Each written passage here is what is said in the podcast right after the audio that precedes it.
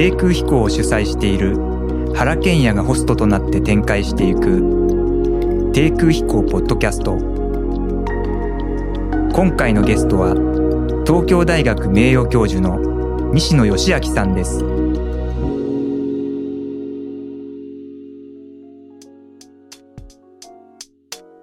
え皆さんこんにちは、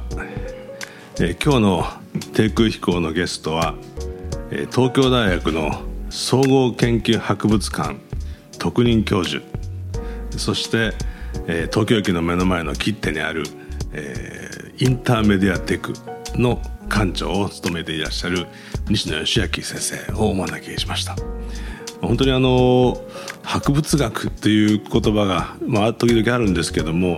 本当にあのさまざまな本来は美術史のようなものがというかあまりにも博識なので先生の領域をなんか一言で言うと難しいんですけれども、まあ、あの博物学者というような印象が、まあ、ぴったりのような方だと思うんですけどもあの僕があの西野義明先生のことを知ったのはですね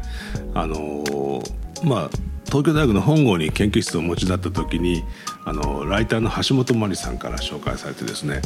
あの原さんにぜひとも紹介したい人がいるって言われて「まあ、会ってください」って言われてお会いしに行ったんですけどもあのその、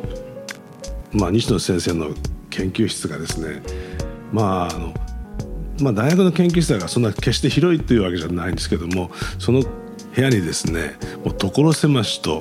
あらゆる博物学的コレクションのようなものがぎしっとしかもそれが整理整頓されてありましてですねその一つ一つのオブジェに僕はまず見入られてしまいました。でそれはどんなものかというとその、まあ、骨格標本のようなものもあれば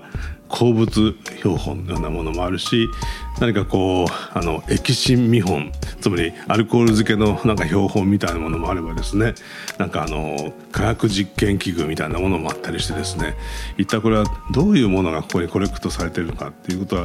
一見してよくわからないんですけどもそれがこうなんか美術館のようにですねあの現代アートがずらっと並んでいるような、まあ、独特のオーラに満ちたものがあったわけですね。で、まあ、西野先生は当時、まあ、そういうその、まあ、一般的にはあの、まあ、廃棄物というと語弊があるかもしれませんけれども、まあ、研究やあの、まあ、学問に、まあ、供されてきたさまざまなあの教,、まあ、教材見本のようなものあるいはその道具や標本のようなものを、えーまあ、もう不要になったけれども何かあの学術そのものよりも人間のこう感覚の根幹に歌いかけてくるインスパイアリングな物体であるっていうことに、まあ、早々にお気づきになっていてですね、まあ、そういうものをこう個人的に集めておられたっていう。あの本郷にあったあのまああの博物館のようなところが、まあ、だんだんその西野先生のその、まあ、ディレクションによって、まあ、そういうものを転換する場所にこう切り替わっていきつつあったっていうそういうふうなタイミングだったと思うんですけどももうあれは18年前とか20年近く前になるんですね。どうもなんか紹介が立派すぎてちょっと喋るのを気遅れするんですけどあの初めて僕の研究室に原さんお見えになってそういう見方で、えー、シンパシーを感じてくれたっていうのを聞くと改めて聞くと嬉しいですね。なんでかっていうとそのこれ見ようによっては面白いよねってなんかでも見ようによったらただのクズなんだけどもこれ見ようによったら妙になんか面白いんじゃないって言ってくれる人がそうそういないんでし周りにもいないし。ただこれこういう知識でこのこのアイテムっていうかこのオブジェに近づけば面白く見えるでしょっていうことを解き続けてきたような気がするんだね。その18年間前ね。はい、なるほど。で今でこそねその持続的開発目標とかあるいはそのリ、えー、アップサイクルであるとかリデザインとかして何でもないものをもう一回息吹を吹き込むというか活性化させるような動きが世の中の中であのじわじわじわじわ浸透してなってきたけどやっぱり90年代っていうのはまだその2000年という年を超えるまでの21世紀のねあり方が見えてなくてただ大学博物館の中では、まあ、21世紀になったら資源枯渇とか、はい、資源争奪とかあるいはそのなんだろうエネルギー危機であるとかあるいはそのなんか人種宗教言語そういったもの複合的な課題に世界が向き合わざるを得なくなってそういう時にはすでにこう自分たちの手元にある資源こそが再活用のリソースとして、えー、最も重要なものになってくるんじゃないかなってことを博物館の中ではみんな共通の認識として持ってたんですよね。うん、だから今はつまんなそうに見えるもんでも集めておくときっとこれ何かの役に立つかもしれないってそういうなんか、まあ、根拠なき楽観主義とでも言うのか分かんないけれどもそういう時代だったんですよ。ただねそれをやっぱり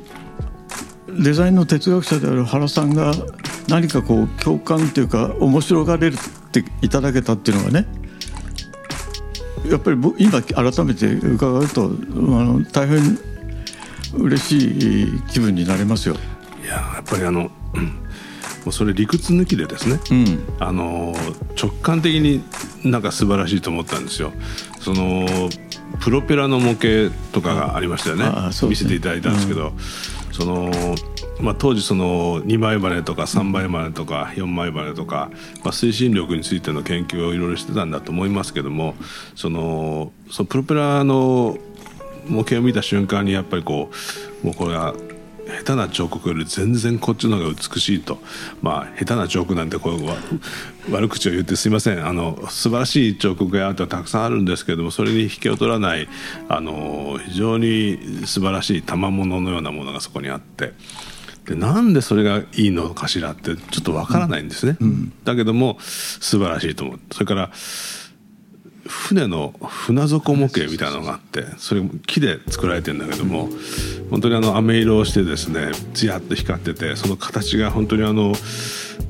ブランクーシュの彫刻のように綺麗なんですよ。でやっぱり彫刻家が作るフォルムとまたちょっと違うあの純度を持っていてあのもうその船底の模型そのものは今はもうコンピューティングの技術で、まあ、あるいは 3D のあのまあ造形ソフトによって今はあの簡単にあの切削もできるし出力もできるんでしょうけどもなんかそういうものをこう考えた知性とまたそれをこう作り上げた職人の技術も含めてですね何か非常にそのインスパイアされるものがある。おそらくその今はもう何でもある意味ではデータ化されてあの数値化されてまあ、コンピューターの中に入り込んでしまってるので、まあ、人間の英知そのものがこう歴史ごと丸ごとそのデータ化されてしまった感じがするんですね。ですからそのホモ・サピエンスというものがどうやってその世界に触ってその中からこう普遍とか真理をこう見出そうとしたかっていう痕跡が丸ごと忘れられてしまってるようなところがあるけれどもなんかその実験器具とか関数の模型とかプロペラの模型とか見てるとなんかそのなんかこう一つの英知の尊さみたいなものが非常にこうあのずしっと実感されてくるようなものとしてまああるような感じがしたんですよね。原さんがねそのスクリューの模型に着眼するほんのわずか前なんですよ僕も。スクリュー面白いなと思ったのは、うん、それはあの船舶工学というところから工学部の船舶工学科っていうところから出てきたあのスクリューのコレクションだったんだけども最初何これ？その模型模型のキットキットっていうかパーツみたいじゃんと思ってたんだけどよくよく聞くとスクリューのあの曲こう曲面スクリューに構成するあの曲面がまずその局面を作るってこと自体があの水の中での回転した時の抵抗水の抵抗とかに対してどうやってそれを一番少なくするかとかあるいは最もよくその水力を獲得するための曲率でそれは当時はまだねあのコンピューターによるあれではなくて技術者の実験工学というのかな実験的な、えー、成果をあの現物に把握させると写し落としてさらにそれを人が手で曲率を出すっていう手仕事の時代だったわけでね。であれはだからレンズ磨きと同じそのどれだけその完成度の高い美しい曲面を手で造形するのかっていうような感じで作られるものだというのを聞いてあこれは作るようなまず材料工学あるよね。と実験工学も実験であのなんていうかあの流水路を作ってですねそこで回転させて波紋を研究するとかっていうそういう実験工学もあるしまた最終的には職人の手仕事。で特にあの徳川模型って一般に呼ばれるあのなんていうかな船体の模型なんてあれはその実験科学とその職人のあの木工技術、うん、で一点だけねクラックが入ったものがあるんだけど昭和の初めに作られて薄いそのヒノキでねヒノキを薄くして作ってクラックが入らない木工技術ってどうなんだろうっていうぐらい、うん、あれはね素晴らしいもので初めて見た時にこれ西野先生もう使わないから持ってっていいよって言われてね。もう狂気乱舞して博物館に持ち帰ってた時にはもう僕はすぐ気が付いてたんだけどあこれ立てたらブランクーシの空間の鳥になるじゃんって。それどこが違うんだろうってつくづく考えた。ただねブランクーシは実験エンジニアリングなんて関係ないわけですよ。要するにアーティストだから目の感覚手で手触りの感覚で空間の鳥をああいうフォルムにたどり着いたしもう一家の徳川、えー、さん徳川教授は水流の中でできるだけ波紋が乱れないその線形っていうのはどういうものかっていうのを実験によってたどり着くでその2つがね、最終的に同一の流線形みたいにあの結びつくっていうところがこの世界面白いなと思った理由なんですよね。なるほどまあ本当にあのこう僕もデザインという造形やってて、うん、まあ、別にそのデザインがその普遍的なあのことに近くてアートがもっとこう個人の出かしに近いみたいな考え方あるかも分かりませんが、まあ、そういうことで、まあ、あのプロペラが綺麗と言ってるわけではない。そのファンクショナリズムではないんですよね、もう少し違うこう感覚で別の言い方するとそのなんか熟練したそのなんかこう絵描きの線っていうのが、は必ずしも気持ちよくないなっていうことを時々感じていたんですね。でそのなんかこうあるトレーニングをするとそのあるトレーニングをするとそのドローイングそのものは洗練されてきて、うん、あるその一つのこう典型的な形に修練していって、うん、それがその、まあ、アーティストの個性のように思われるんだけれども、うん、それはなんかあるある種閉じたあのなんかな生身の生々しさをな中にたたえていてですね、うんあのちょっと気持ち悪いところがあると。でむしろそのブランクーシュとか、まあ、ピカソとか、うん、まあ、その優れた線を描く人はその熟練を避けて、うん、その熟練という地雷を踏まないように、うん、できるだけこううまさに到達しないようなところを、うん、こう限りなく巧みに描いていくっていうか、まあ、そういうところに到達したものが割とこうあの普遍的なものにむしろ近いというかだから決してそれはその数理論理でもないしその熟練のちょちょっと頑張って得られてしまった熟練でもないっていうなんかそういうところにこうあの普遍みたいなもののつまり人間とこう自然の間のなんかこう境界線を見事にこう触っていくような、うん、まあ、そういうこうものがアートの中にあると思うんですね。そういうようなものがやっぱり非常に究極の美しさみたいなものなんじゃないかなっていうことを直感的に思ってたので、うん、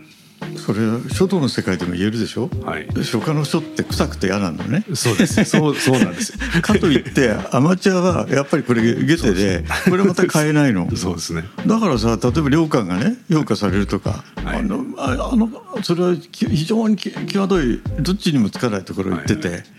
だからまあ京都のお坊さんなんかがね「あの私は坊主だ」って言って書く書道って臭くて見てられないですよ。そうですね。禅宗のお坊さん書く演演奏の縁とか臭くて見え、まあ、こういうことも語弊がありますけどね、そのそういうものが素敵だという思わないんですよ。とねもう一つもう一個はじゃあコンピューターで円描かしたらどうかってあるじゃん。はい、で原さんもそれはご存知だと思うけど亀倉優作がね東京オリンピックの日の丸の,、はい、あのポポスター作る時にあの多分アシスタントがコンパスでこう円形引いたら気に入らなかったっていう話がこれは僕の本当かどうか知らない。で最後あの亀倉さんが自分の手でねあのそれに近いその輪郭線をなぞったっていう話があるんだけどもだから一方は機械でやってもダメなのね。であとはもう一個は職人のその、うん、職人面職人面しちゃダメなんだよね職人が。そうですね。それをだから抑えてい。ったところに、はい、やっぱり究極の美っていうか金銭に触れる美しさっていうのが出るんだろうけどそうです、ね、これは非常難しいですよ、うん、だから原さんはデザイナーとしてある時ねデザインしないのがデザインなんだって言ったことあるじゃん、はい、僕はねそれは今でもあの僕にとっての金言として感じますよ、うん、だからうちのデザイナーにもというかまあ僕と一緒に働いてるデザイナーにももう要するに何時間も何日もかけてこねこねこの子でいじるわけ。じゃなくて君君の力は5分間でまとめた時がベストで、うん、あのいじればいじるほどダメになっていくんだと、うん、弱くなっていくんですよ。あの絵面としてはね完成されたものに近づけるんだけれど最初のその5分間3分間で浮かんだ素案っていうのが、うん、ある種の一番その力を持ってる、はい、これが多分原さんの言うところのデザインをしないってことのね究極的なアプローチなんじゃないかなって。うん、そうですね、まあ、なかなか難しいことですけどね、まあ、僕もそのデザイナーっていう名前は結構その微妙な恥ずかしさがありましてですね、うん、デザインをする人っていう感じなんだけども、うん、デザインの定義も難しいですけども。だからつまりこうデザインしました。って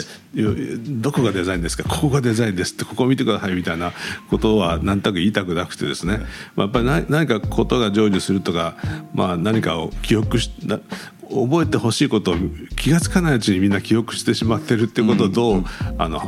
現象として起こしていくかみたいなことがゴールだとすると、そこになんか特別なまがまがしいデザインが介在しない方が、まあある意味ではその書家の腕としては上かもしれないですね。うん、そそこをまああの目指していくとまあ本当にあの個性のない人のようにも思われるかもしれませんけれども、まあ当面はやっぱそういうこともあっていいかなと思ってですね。原さんのだからタイポグラフィーってまさにそうだと僕は思ってるの。はい。あのねこれどこにデザインがあるのって多分一般の人見たら分かんないんだ。だけどそう見えるところが一番すごいデザインのあのポイントでね。はい。でそれは原さんはやっぱりいろんな局面でデザインしないデザイナーっていうかデザインっていうかなそれはやっぱりいろんなところで監視させられてますよ。いやいやいや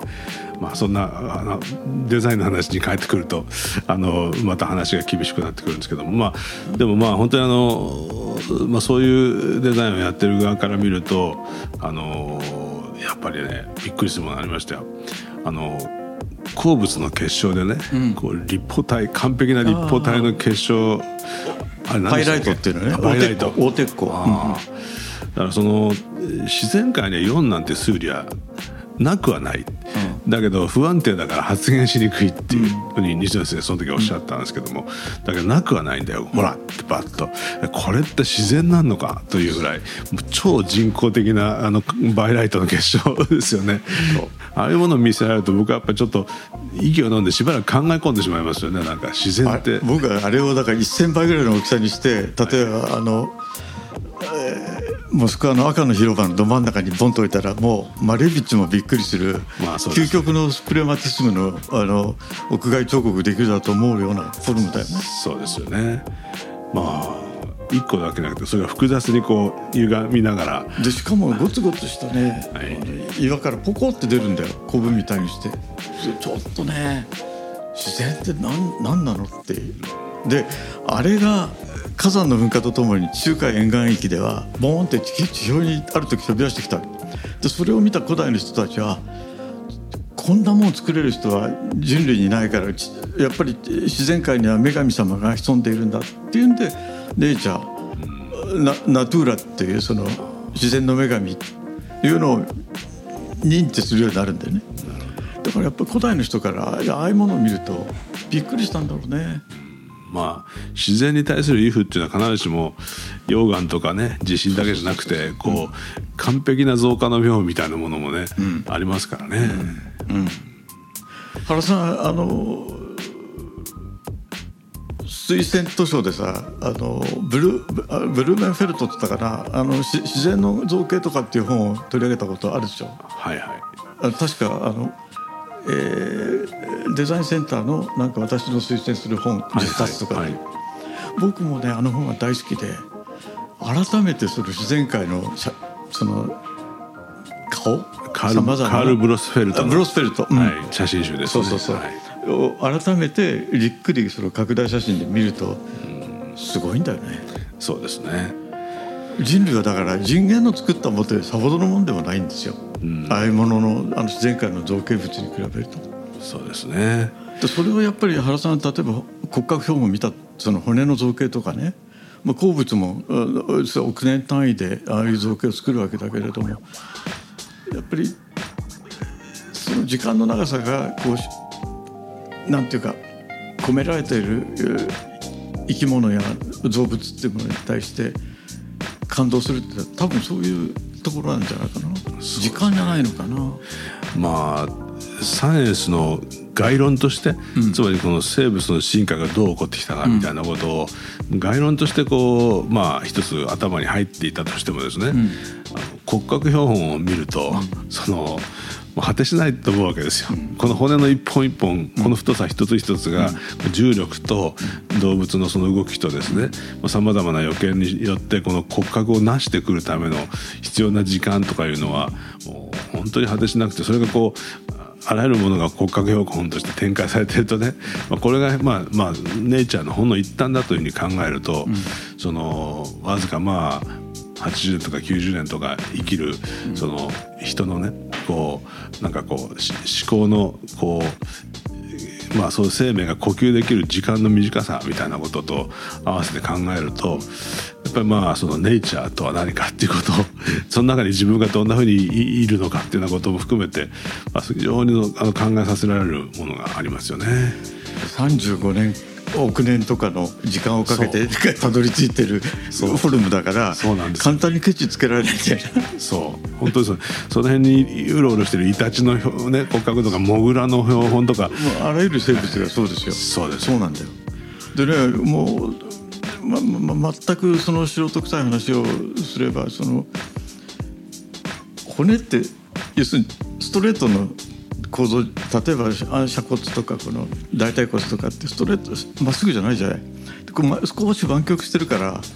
このあ圧に対して強いってわけ。そうですね。だからそういうことを僕が初めて知った時にああ自然界ってあと中の粗密ね。あの中の粗密で、えーあるところはそうだしあるところは密になってでそれは成長の問題もあるし強度の問題もあってそういうふうにし自然にその無自覚のままに骨がそういうふうに作られてきてるって。で例えばロボット作る時にロボットってまだ機械の段階だから、はい。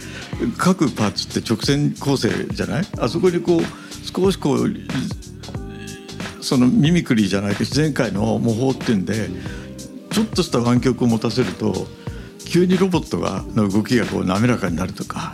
あるいはあるところで強度を獲得すると。か次のステップってそういう世界なんじゃないかな。そうですね。自然のミミクリーっていうか学ぶ。今もうマイクロロボットでその本当に小さなそのハエの飛行蜂の飛行ぐらいまでマイクロロボットとかできるようになって、ほとんどミクロの血液血液け血管の中にまでねロボットが送れるような時代はもうそろそろ来つつあるじゃん。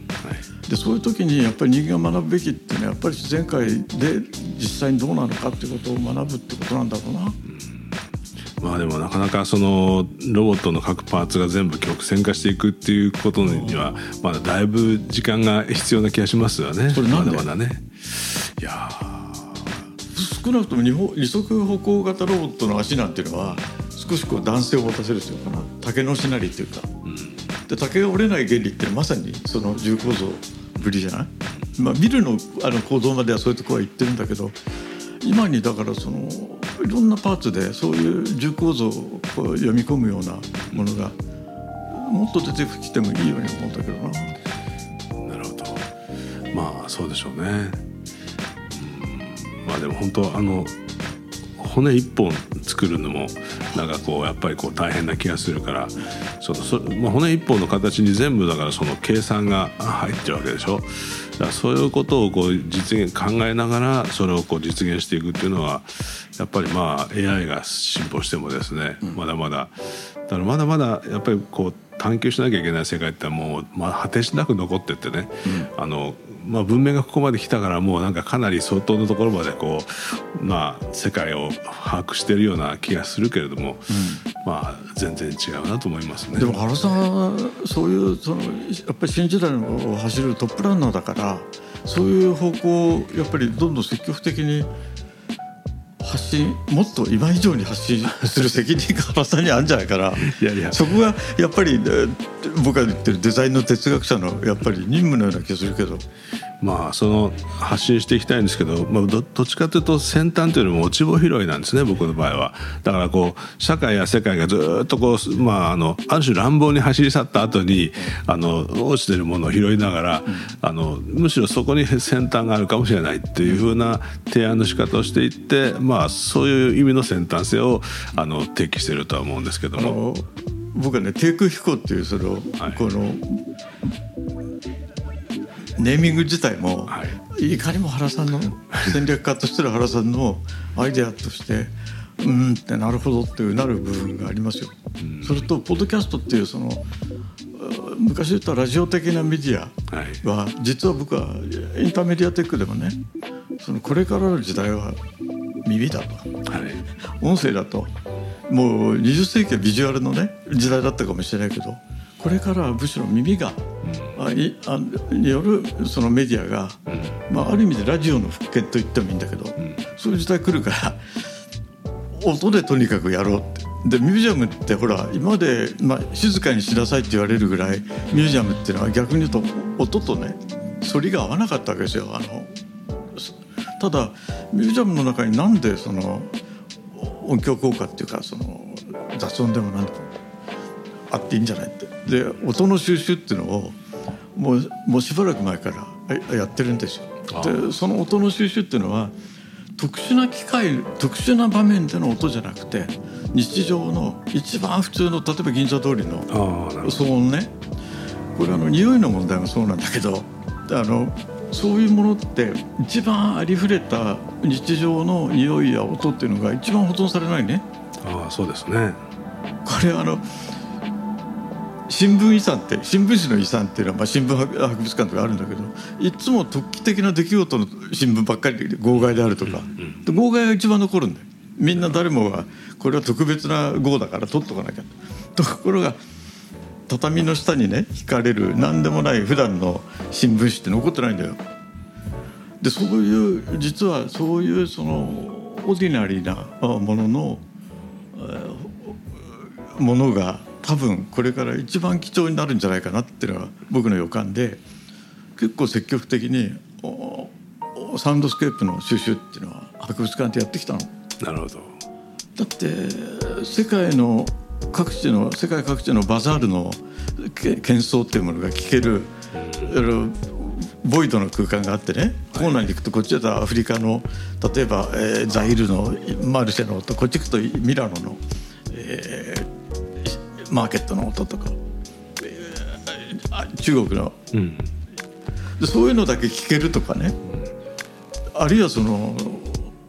そのサウンドシャワーみたいのでこうボックスがこう例えば、えー、100箇所のボックスがこうスタンドが立ってて自分が試しに聞いてみたい国の ボックスに入るとそこのマーケットマルシェの音がどうって聞こえるとシャワーとか、でね、そういうものに人間が何かこう教習というか体験を望むような時代が来るんじゃないかって。だからねあとはその高齢者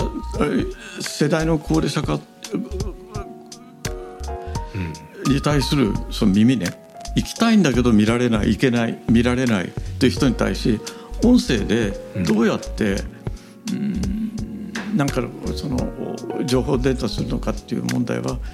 これからの高齢化社会にとっては必須の問題になってくる。それで変な話90年代ぐらいから僕はヨーロッパのミュージアムを歩く時にですね音声吹き込みながら展示見てたわけそのね音で自分の見たものを残していくっていうのを日記のようにして、うん、夜あの寝ながらそれを自分でこういうので聞くわけですよそうすると体験が非常にビビッドに蘇ってくるのね。これはね写真とかじゃないの、うんうん、文字でもないんだよ。耳で自分の呼吸もある意味で収録しつつ残してきたものってものすごくね、えーと、感情喚起というかその記憶喚起に強い。でね多分そういうものも含めてこのポッドキャストとか、音でね何かを伝えることの重要性というのはこれからますます増えるんじゃないかなって。そうですね。まあやっぱりあの今モニターをすごい見てますからあのでモニターの視覚情報がその速度も含めてどんどん刺激的になって加速してるんですね、うん、だからまあそこはそれそれでまあいいんでしょうけども一旦その視覚を遮ってあるいは別のことやりながら耳だけ何かにこう注注目をか、まあ、注目っていうかあのフォーカスを当てていくっていうふうな形っていうのは、うん、あのまあものの享受の仕方としてね意外と僕は新しいとは思うし、うん、ぜひとも僕はあの西野先生のあのインターメディアテクでですね、うん、まあ、そのポッドキャスト的なことをですねやっていただけるとこれはあそこのね情報発信がすごく広がると思いますね。ねいろんな人招いて。最初のあそこプランニングした時にあそこにラジオの放送局を1個作りたかったんですなるほどいいじゃないですか。ところがそこが東大のかあの愚かなところで そういうことやると情報漏洩だとかなんか外からの不正アクセスに対応できないとかなるほどつまんないその情報科学者たちのあれで結局実現できなかった。僕はだからあれ今からほぼ企画放送を立てたのが13年か14年前ですからあの時にすでにミュージアムからラジオあるいはインターネットによるあの生の放送っていうのが仕掛けとしてね組み入れることができていたならばさぞかし今面白かったろうなってそうですね、まあ、ぜひともあのやっていただけたらと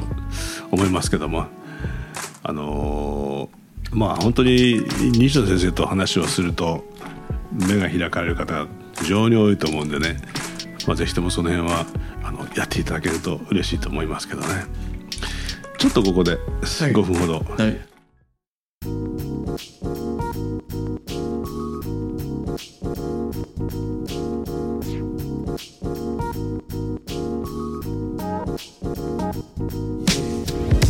低空飛行ポッドキャスト。前半はいかがだったでしょうか？後半では世界各地の前衛芸術についてや骨董活字出版文化などそれぞれの専門領域について横断的に語り合います。ぜひお聞きください。